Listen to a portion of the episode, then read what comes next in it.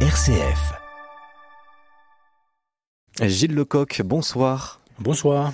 Et merci d'être avec nous depuis les studios de RCF Puy de Dôme. Vous êtes euh, co-organisateur du quatrième congrès national de la pastorale du sport, vice-président du comité français Pierre de Coubertin et vous êtes membre du réseau Église et Sport au sein du service national famille et société de la conférence des évêques de France. On va évoquer donc ce congrès qui commence demain à Orsine, donc juste à côté de Clermont-Ferrand, un congrès qui aura lieu jusqu'à samedi. C'est un congrès euh, important qui qui, a de la valeur et qui, et qui va rayonner euh, un petit peu plus euh, cette année alors oui, ça fait partie de nos espérances, mais euh, nous, avons le plaisir d'une part d'accueillir monseigneur Emmanuel Gobillard, qui est le, représentant du Vatican auprès du gouvernement français pour tout ce qui va être l'articulation sport et foi au niveau des Jeux olympiques et paralympiques. Donc il nous a fait le, plaisir de venir, donc nous aurons de, bons échanges avec lui. Nous aurons aussi la personne qui, au niveau du Vatican s'intéresse euh, au développement des réseaux Église et Sport de par, euh, de par les cinq continents, et donc il nous fait le plaisir de nous rejoindre donc à Orsine.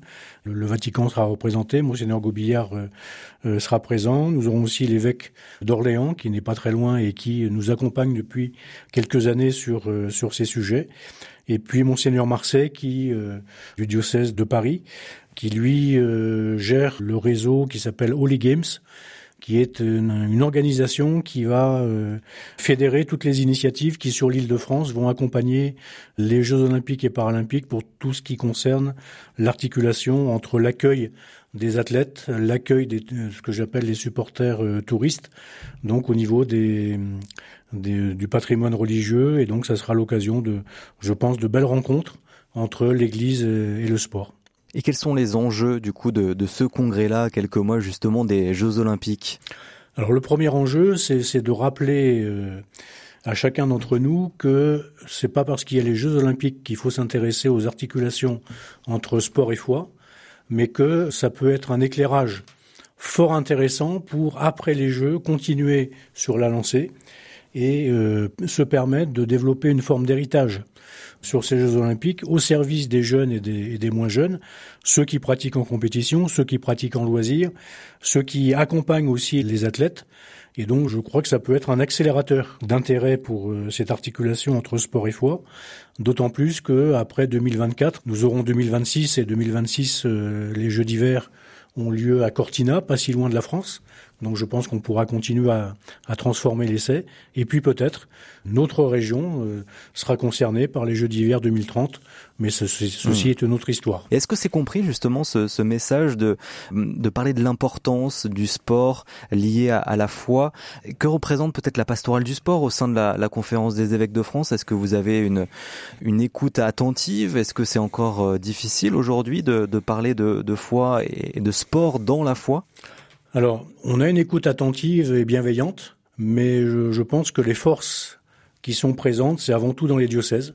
C'est-à-dire c'est avant tout des initiatives individuelles, et je pense que l'exemple du, père Pascal Girard est un excellent exemple hein, sur le diocèse de, Clermont-Ferrand. Mmh. C'est-à-dire que c'est à partir des, initiatives diocésaines que le, niveau national pourra euh, être porteur de messages qui relient euh, le sport et la foi.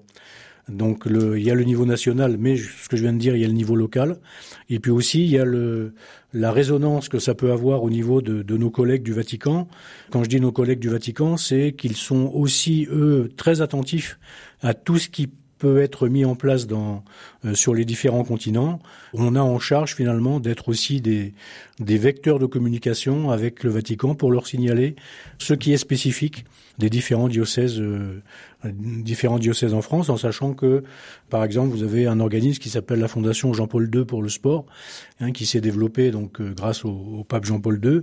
Cette fondation Jean-Paul II est présente sur tous les continents, et ça peut être l'occasion pour nous de mettre en synergie énormément d'initiatives et de considérer que ce qui se fait en France peut se conjuguer avec d'autres cultures et c'est pour ça que nous aurons euh, quelques collègues qui sont présents à Orsine, notamment des collègues suisses qui ont déjà la, la, la bonne idée de parler français, donc ce qui facilite la, la communication, mais qui ont aussi euh, une approche que j'appellerais presque interconfessionnelle, beaucoup fort développée.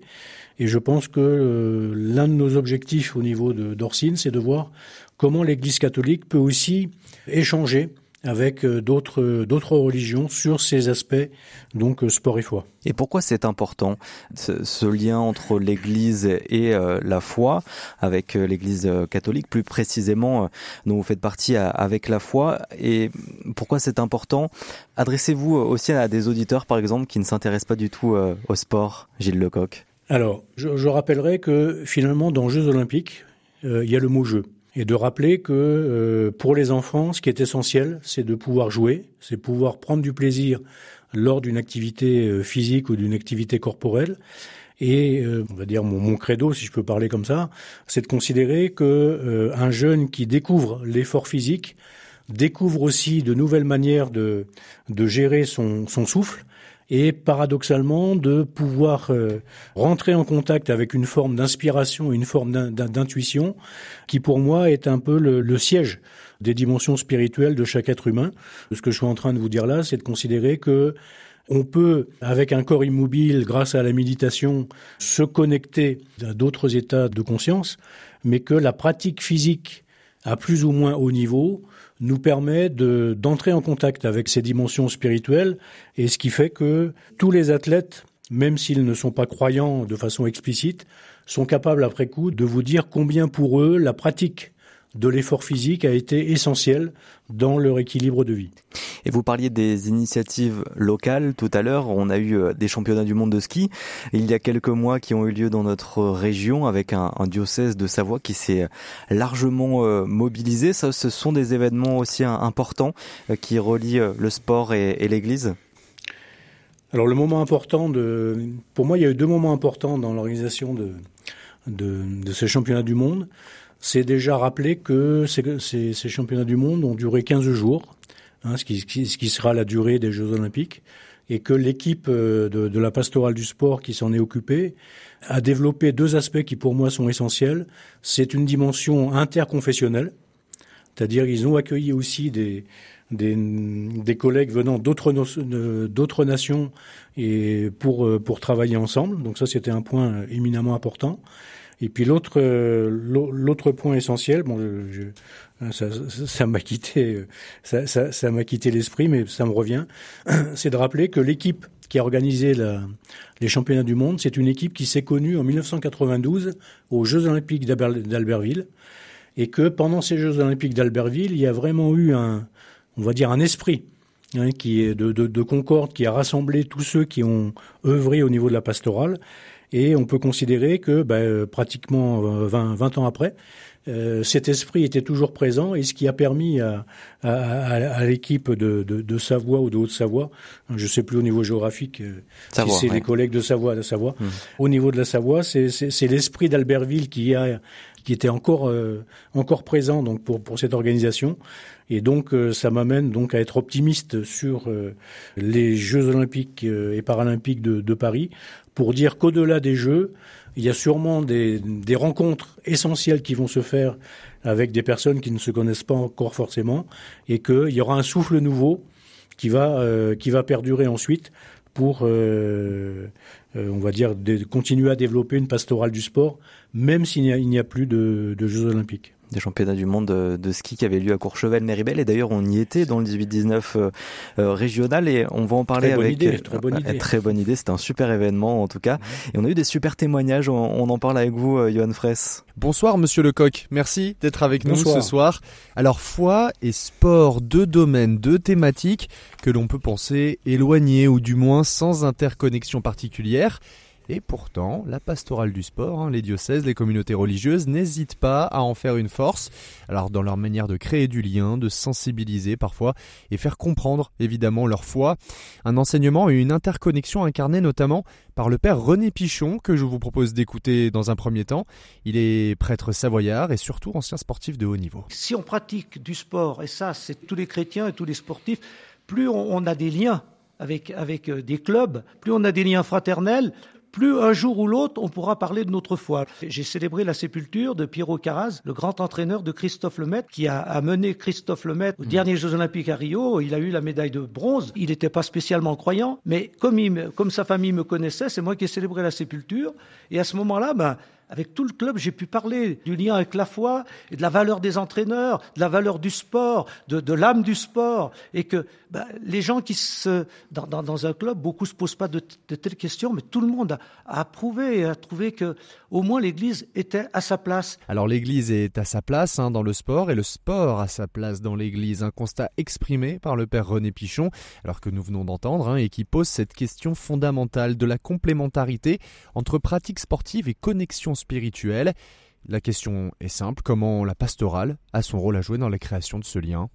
Alors, euh, alors l'exemple du, père René Pichon est, est essentiel parce que bon, c'est quelqu'un qui qui a démontré également ses capacités à marcher, euh, euh, on va dire, dans des, lors d'activités physiques de pleine nature, de courir. Mmh. Et, et, et, on peut considérer que, au-delà de, de, créer du lien, euh, il me semble qu'au-delà du, du, sport euh, tel qu'on le connaît à travers les compétitions, il y a aussi un autre contact essentiel, c'est le contact avec la nature. Donc sans parler d'écologie, de rappeler que le contact avec les éléments, euh, l'air, le vent, mm. le soleil, la fraîcheur, la chaleur et tout ça, sont des éléments qui, qui permettent au corps finalement de s'ouvrir à des sensations on va dire presque indicibles, et c'est dans ces sensations indicibles que, euh, on va dire, le, les dimensions spirituelles du, corps humain sont en capacité de, s'éveiller et puis de favoriser un contact avec, euh, euh, on avait parlé de créer du lien, hein, de, créer du lien non seulement avec les autres personnes qui sont proches de nous, mais aussi créer du lien avec mon environnement, euh, qu'il soit naturel ou qu'il soit euh, ou qu'il soit culturel, et de, de, de, de, faire de moi une personne qui est vraiment euh, qui a les deux pieds sur terre, et qui est capable en même temps de, de, de, de, respirer, d'inspirer et puis de s'ouvrir à d'autres dimensions qui sont à l'intérieur de lui et qui, qui pour moi sont proches de ce que j'appellerais la foi avec mes mots. Hein, C'est-à-dire que la foi n'est pas une connaissance qui vient de l'extérieur hein, de la personne, mais c'est lors d'une pratique sportive qu'à l'intérieur du corps d'une personne, il y a quelque chose qui se révèle et qui fait que la personne a envie d'y revenir, c'est-à-dire de continuer, et puis paradoxalement, excusez-moi du terme, presque de développer une addiction, mais une addiction qui est socialement valorisée et en même temps une addiction qui n'est plus une addiction parce qu'elle s'ouvre sur des dimensions fondamentales, qui est euh, pour la personne de croire en euh, quelque chose qui le dépasse et quelque chose qui euh, lui ouvre des horizons autres que euh, la simple vision du Puy de Dôme, puisque voilà, de, de mhm. des studios de RCF, je devine le, Puy de Dôme. Derrière le Puy de Dôme, il y a quelque chose de beaucoup plus grand. Merci beaucoup Gilles Lecoq d'avoir été avec nous. Je rappelle vous êtes co-organisateur du quatrième congrès national de la pastorale du sport en route vers Paris 2024 qui commencera donc demain et se terminera samedi à Orsine tout près de Clermont. Merci beaucoup d'avoir été avec nous. Merci pour votre présence.